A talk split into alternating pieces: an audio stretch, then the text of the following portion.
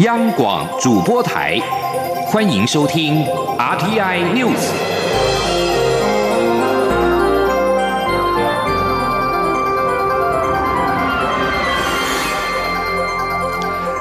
各位好，欢迎收听这节央广主播台提供给您的 RTI News，我是陈子华。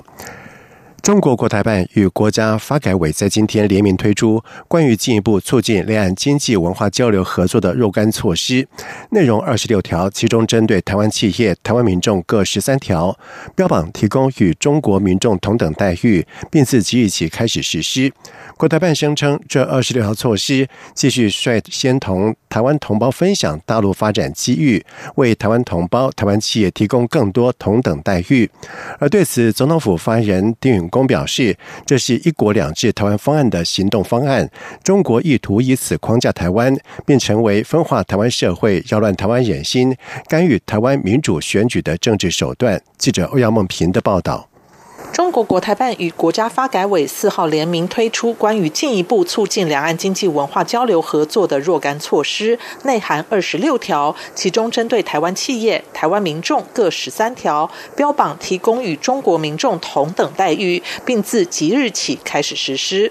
对于这个中国国台办所称的二十六条措施，总统府发言人丁允恭表示，两岸应正向交流、对等互惠，不应该名为会台，实为锁台。这二十六条措施实际上是一国两制台湾方案的行动方案。不论是中国之前推出的对台三十一项措施，或是这次的二十六条措施，都是为了分化台湾、干预台湾的选举。丁允恭说。这二十六条措施，实际上呢，也是一国两制台湾方案的行动方案。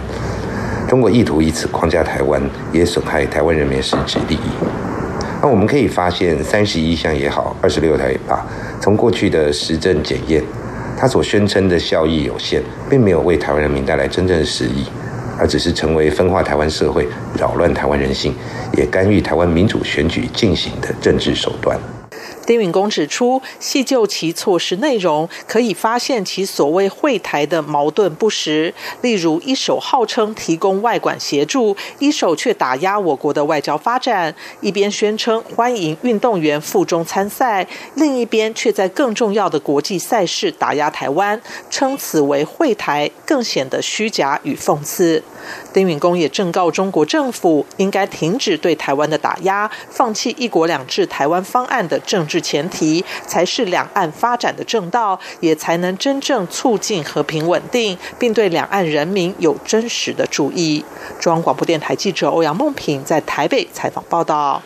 而另外一方面，大陆委员会则是表示，这些措施是在去年对台三十一项措施基础上延伸的扩大、变换花样、包装宣传。中共企图透过融台促统政策措施拉拢台湾，意图分化台湾内部，更证明企图介入影响台湾选举。而至于对台二十六条措施第十四条指出，台湾人可向中国驻外单位寻求急难救助与申请旅游证件。我外交部对此严正声明。中华民国台湾是主权国家，政府对我国国民行使领事权与中国无涉，也不需要，也不会委托中国政府代为行使。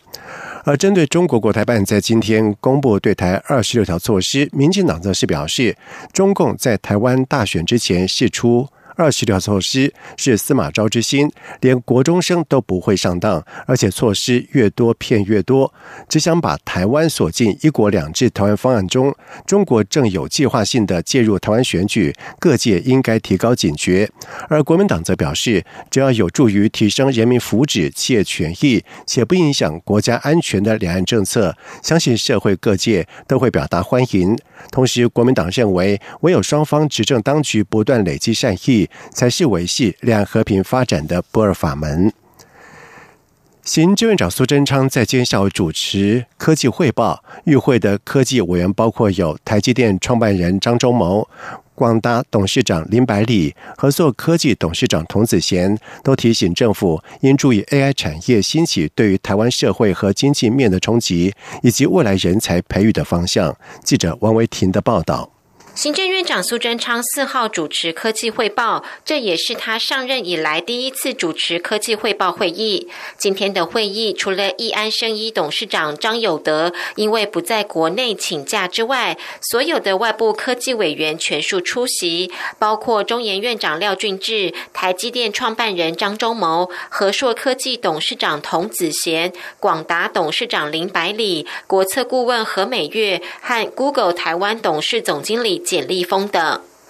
科技汇报主轴锁定 AI，国发会在会中报告数位经济及 AI 对社会影响与应应策略，初步预测 AI 产业发展之后对台湾的冲击。报告指出，人口红利缩减和 AI 产业发展是不可逆的趋势，AI 科技可能会取代大量的就业形态，出现科技型失业，但是也会因此产生新工作。国发会也预估 AI 产业发展后到二。二零三零年时，台湾数位转型的人力缺口将达到八点三万人。国发会报告也指出，在十五到三十年后，像是秘书、客服、电话行销、中介、货车司机、会计等，可能会有被取代的危机，但是也会产生如资料科学家、大数据专家、治安分析师、电商及社群媒体专家等新兴工作，因此人才培育也需相应调整。张忠谋对政府注意到 AI 产业的影响和冲击感到可喜，他也提醒政府应该留意被取代的工作和新产生的工作之间劳动力需求的问题。张忠谋表示，大企业要自行应应 AI 的影响，但是中小企业则未必有大企业的弹性。他也建议中研院、自策会和教育部做好人才培育工作。行政院发言人古勒斯尤达卡转述说。即将失去的工作，跟你即将产生的工作需要的劳动力可能是不一样的劳工，就说他的 know how 跟专长可能不一样。对，而且你可能所需要的劳工未必是在同一个国家。也就是有没有可能整个产业链的发展会导致我们需要的劳动力会分布在不同的国家，未必在台湾的本土。好，所以他是认为说这个部分呢，也要进一步的再去研究跟讨论。林百里则指出，台湾若成为 AI 强国，则需要的人力缺口恐怕不止八点三万。童子贤也表示，若 AI 取代了脑力粗活，为了在制度上、责任上保障劳工工作权利，是否会创造很多没有生产力的工作形态或职务，而因此导致国家生产力落后？这是必须思考的地方。行政院长苏贞昌在会议中才是各科技委员的建议都非常有意义，政府应该加强跨部会合作，以应应 AI 产业发展，完美结合产业需求和人力需求。同时，他也要求各部会随时掌握 AI 发展趋势，并进行影响评估及滚动式检视政策。中央广播电台记者王威婷采访报道。第三十三届中日工程技术研讨会在今天起一连四天在台北召开。台湾日本关系协会会长邱毅然也应邀致辞。他表示，台日双方如今能够有这么好友谊密切关系，两国的。工程界的优秀先进持续交流这么长的岁月功不可没，而中日工程技术研讨会今天在福华饭店盛大开幕，蔡英文总统特颁书面贺词致贺，行政院秘书长李梦燕、台湾日本关系协会会长邱毅然以及交通部长黄玉玲和身兼研讨会主任委员的公路总局局长陈彦博也代表我方。向远道而来的贵宾，包括日本台湾交流协会副代表新野、日方总领队黄野银介理事长和日本工学会会长岸本西九雄等人表达欢迎之意。中国工程师学会理事长廖庆荣在开幕典礼上表示，中日工程技术研讨会从一九八零年创办以来，已经迈入了第三十九年。双方到现在在研讨会上交流的议题超过了一千项，来台参加的日本专家学者也高达有一千三百多人次。不仅记录了台湾工程以及产业发展的轨迹，也成为两国工程以及产业界技术交流最重要的平台。而邱毅人也表示，他上个礼拜才刚到日本参加第四十四届台日经贸会议，现在又出席第三十三届中日工程技术研讨会，显见台日。如今能够有这么友好密切的关系，双方经贸以及工程界持续交流这么长的岁月，功不可没。而陈彦博则是表示，这届的中日工程技术研讨会以智慧生活、创新未来为主题，并且以资源与环境、营建与科技、交通与防灾等四大分组，在未来的四天的议程当中，分别就铁道建设。AI、人工智慧、物联网、无人驾驶以及智慧运输等四十七个议题，细分为十六个专业小组展开交流。总计有六十八位的日本专家远道而来，具体展现两国合作的情谊。接下来，我们来看台北股汇市在今天的表现情形。由于受惠于美股大涨以及新台币升值热钱的涌入，台北股市在今天开高走高，收盘是上涨了一百五十七点三二点，收在一万一千五百五十六点八五点，涨幅为百分之一点三八，成交金额为新台币一千五百六十六亿元。而晶圆代工龙头台积电在今天的股价是再创新高，在盘中最高来到了三百零八元，在中场的时候是收在三百零七元，上涨百分之二点六八，成交量来到了四点四六万张，而市值攻上了新台币七点九六兆元，同创历史新高。而美系法人报告预期，台积电营收可望连两年。双位数的成长，而带动股价上扬。同时，台积电董事长刘德英二号在公司运动会上也表示，台积电在今年的营收确定可以比去年小幅成长，而展望明年将会是一个大大成长的一年。至于在台北股汇市方面，台北汇市在今天收盘是美元收盘是收在三十点四零五元兑换一美元，升值了七点四分，成交金额为七点五七亿美元。在外电消息方面，韩国联合通讯社在今天引述南韩国家情报院的消息表示，北韩领导人金正恩计划在十二月会见美国总统川普。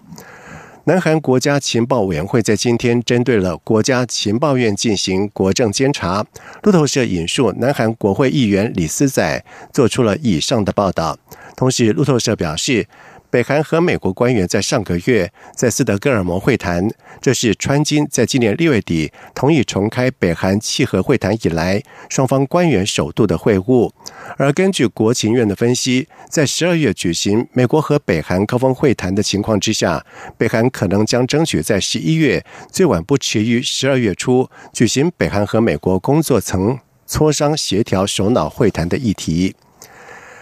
南韩青瓦台发言人的。高明挺发表声明表示，南韩总统文在寅在今天在和日本首相安倍晋三会晤的时候提议，经由高层谈判解决两国间日益严重的政治跟贸易纠纷。高明挺并且表示，文在寅和安倍晋三参加在泰国曼谷的东南亚国家协会峰会，两人举行场边的会议。高明廷表示，安倍晋三希望透过一切可行的方法解决两国的争议。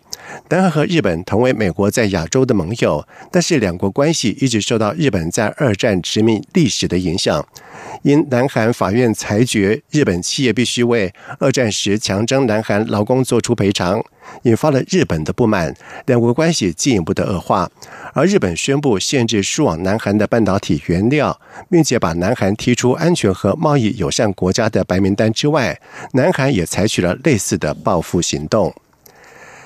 在一位反对派领袖誓言将推翻左派总统莫斯拉斯莱，并且呼吁军方支持之后，玻利维亚政府在三号指控对手正在筹划一场致命的暴力冲突。玻利维亚在十月二十号举行总统大选，让莫拉莱斯取得了第四个总统任期，但是由于投票跟计票过程可能有舞弊，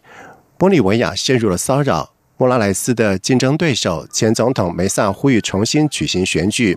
圣克鲁斯的反对派领袖卡马丘扬言将推翻莫拉斯莱。他在二号晚上在一场集会当中告诉支持者，他必须在四十八小时之内下台，因为在礼拜一晚上七点，也就是台湾时间五号的早上七点，将采取决定性的行动。而卡马丘也呼吁军方站在人民这一边。而对此，莫拉莱斯做出回应，表示指控反对派寻求流血冲突，他不要让人民被警察和军队杀害。以上新闻由陈子华编辑播报。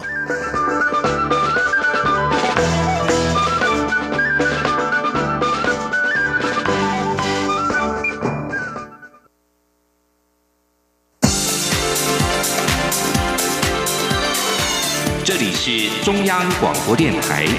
台湾之音，欢迎继续收听新闻。现在时间是晚上的七点十五分，欢迎继续收听新闻。总统大选进入到倒数六十多天，而力拼连任的蔡英文总统在济南市狂打政绩牌。但是，相较于国民党的总统参选韩国瑜，不断的抛出青年学贷免息等议题，成功的掀起了话题。而对此，蔡英文近办发言人阮昭雄在今天表示，内部会议已经进行了讨论，竞选团队将会透过。分众文宣与开创新型竞选活动，让支持者更了解执政的成果，达到陆空联合作战的目标，激发投票的动力。记者刘玉秋的报道。二零二零总统大选倒数六十多天，选战已进入短兵相接的阶段。力拼连任的蔡文总统虽然狂打政绩牌，也频频释出利多政策，但国民党总统参选人韩国瑜不断抛出青年学贷免息、补助交换生等政见。虽然各界反应正反不一，却也成功炒热话题。有绿营立委担忧，因执政党的政绩难以被充分讨论，选战热度明显不足。若不设法，激发支持者的投票热情，选情恐有变数。对此，蔡英文竞选连任办公室发言人阮昭雄四号受访时表示，以韩国瑜的信用度，应该先说明清楚政策到底是什么，要如何落实。韩国瑜若得到的是负面评价，也无助于拉抬选情。至于绿营支持者的投票率是否较低？阮昭雄说，内部会议确实有进行讨论。未来蔡总统的全国竞选总部成立后，将透过分众文宣以及更具创意的竞选活动，让民众对执政更有感，并进一步激发绿营支持者的投票动力。好，我们除了传统的这个群众场以外，未来我们也会针对呃网络哦活动文宣，那所谓的这个。呃，各个讯息的传递啊，能够透过分分众的方式哈，让选民更理解我们这三年执政有成，好的一个成绩。那我想呃，或许大家都会担心，好像呃媒体上都会报道韩国瑜的议题。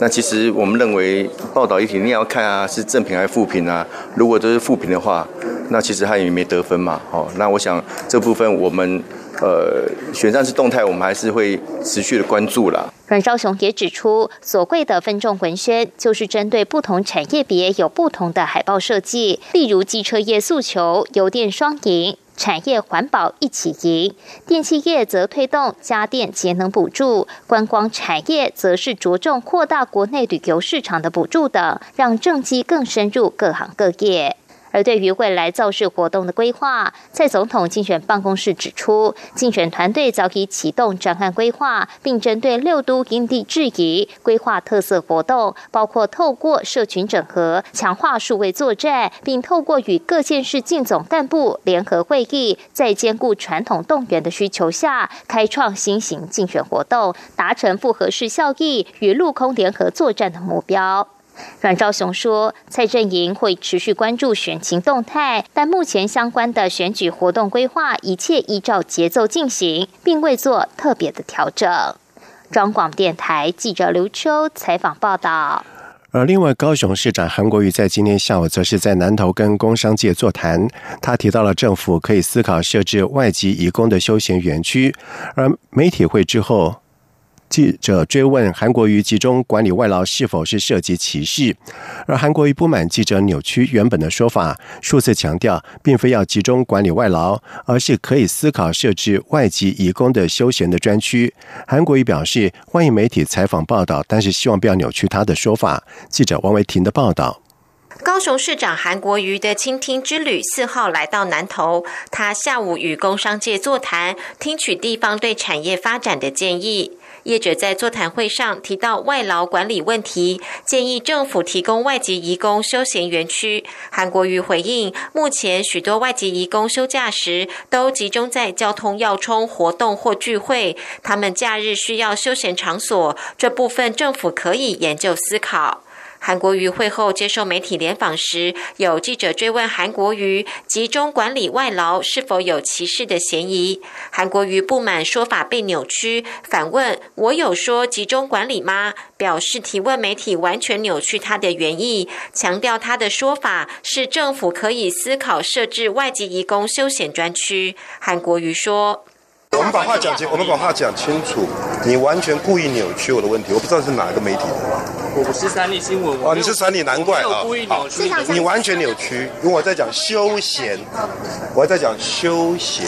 如果外籍移工需要一些休闲区，政府可以去思考。麻烦你重复我的讲话，休闲好吗？重复一遍好吗？休闲，你讲一遍好吗？市长，市长想休闲。市长想请教一下，有一完全在扭曲。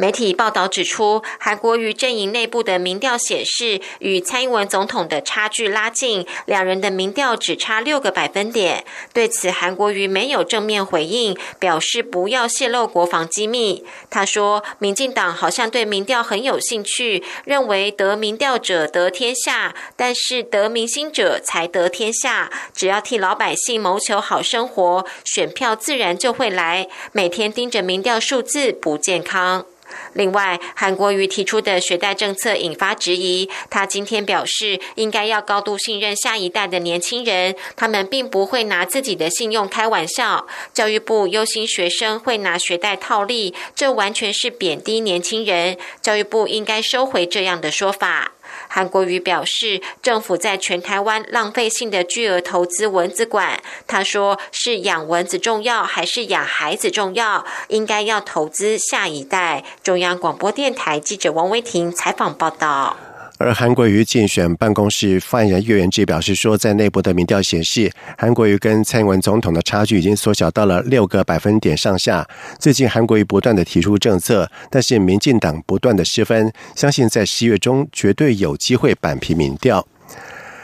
糖尿病除了遗传之外，其实跟生活是息息相关。中华民国糖尿病学会理事长黄建林在今天表示，大多糖尿病的原因还是跟肥胖因素有关。他提醒，除了要减糖饮食之外，在每天固定三十分钟以上的有氧运动，更可以大幅的降低糖尿病的发生率。记者肖兆平的报道。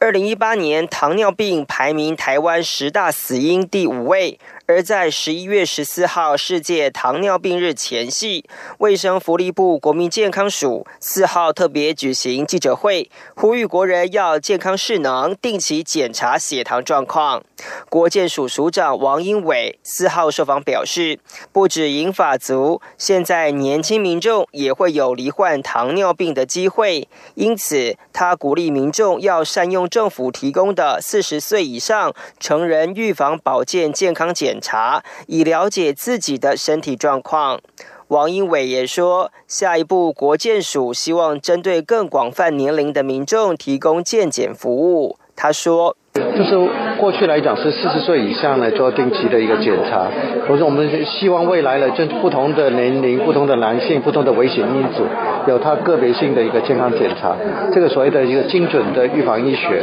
这个时候我们才发现到，如果家里有一个比较高风险的家庭的，或者家里有糖尿病的病人，他可能会更早期要去做筛检，而不要等到四十岁。除了政府规划的筛检，其实平常生活的自我健康管理更为重要。中华民国糖尿病学会理事长黄建宁指出，近年糖尿病患者年轻化的原因，主要是台湾的精致饮食习惯、含糖饮料太方便取得，以及三 C 产品减少了运动时间有关。所以，肥胖还是造成糖尿病的根本原因。唯有透过控制饮食食跟规律运动，才能大幅减少糖尿病的发生。他说。啊，要减糖啊，少油，还要呃要多运动啊。国家有必要来加强啊，我们下一代的这个呃，可能是运动的量，可能必须要增加。那运动量其实呃，每天有持续性的三十分钟以上的有氧运动，那可以来大幅的来减少糖尿病的一个发生率。黄建宁也说，参加国内糖尿病共同照护网的病友，未来在发生心脏病、中风等疾病的发生率都大幅下降，但制度推动至今，参加的病友比例却不到四成。他呼吁病友加入共照系统，透过系统得到长期性的照顾与健康提醒。中央广播电台记者施兆平采访报道。被列为是世界遗产的日本白川乡河长村建筑物，在下午两点四十三分，也就是台湾时间下午的一点四十三分的时候，是起火燃烧，怀疑是车库电源设备酿祸。而河长村原定在今天晚上要举行光雕活动，也临时取消。河长在一九九五年十二月九号被联合国教科文组织登录为世界文化遗产。它的特色就是以茅草覆盖的屋顶，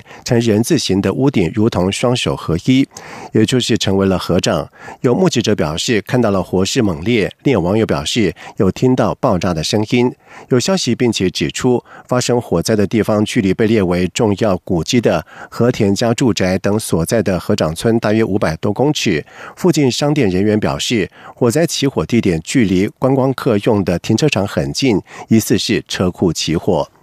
接下来进行今天的前进新南向。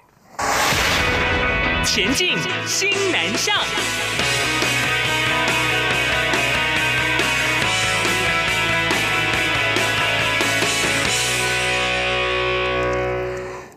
教育部在日前邀请了十九位的马来西亚吉达州教育厅的官员来台，展开十天的华语课程跟文化交流。而为了英语需求，也特别规划拜会地方政府以及参访技职学校，期盼深化台美国际教育合作关系。记者陈国维的报道。马来西亚吉打州教育厅官员首度来台学华语。教育部国际及两岸教育司教育副参事黄伟玉表示，这次的研习课程由高雄文藻外语大学规划。由于参与的十九名官员只有两人会讲华语，因此从最基础的绘画开始教起。课程涵盖华语的听说读写、华语文能力测验，以及推广免费的华语学习线上课程。教育部也安排官员们拜会高雄市教育局参。参访高雄中正高工以及福音科技大学，进一步认识台湾教育发展现况，并参观高雄博尔艺术特区、台南石鼓文化园区以及台北故宫。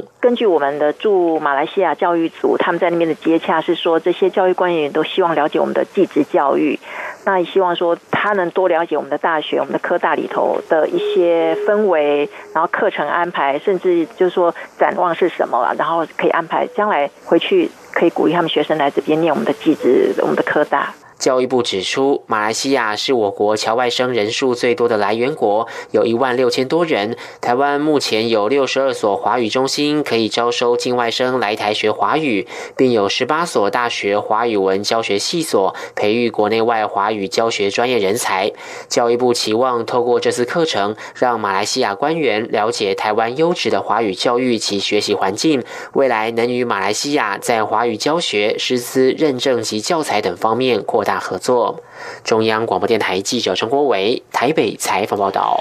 移民署在日前举办了新住民及其子女海外培力计划成果发表会，有来自于印尼、柬埔寨、泰国等十三国两百零七人获选参与。而其中，印尼新二代赖芳仪把返回母国的生活绘制成记录。而内政部次长陈宗彦在出席活动的时候表示，台湾现有新住民已经超过了五十五万人，新二代大约是四十二万人，并且认为活动的成果是相当的多元，不但有文化变。迁历程的探究，也有专案议题的探索。同时，移民署也表示，在今年暑假，有两百零七名获选的新住民及其子女和学校的师长、社工，在新住民发展基金会的补助之下，获得了返回母国生活体验以及学习语文的旅程机会。除了增进原生家庭的连结，同时也搭起了新住民母国与台湾的文化桥梁。而在其中，赖芳仪从小就听母亲讲述了印尼民间的故事，对于印尼文化充满好奇。透过这次的计划，亲身实践，读万卷书不如行万里路，并且将返回印尼生活的点滴作为故事的题材，绘制图文创作记录。另外，他跟妈妈徐金莹也到印尼国立广播电台和听众分享了在台的生活，促进多元文化交流。而内政部表示，在明年将会持续办理寒假梯次的活动，返回母国进行至少七天的学习体验。以上新闻由陈子华编辑播报，这里是中央广播电台台湾之音。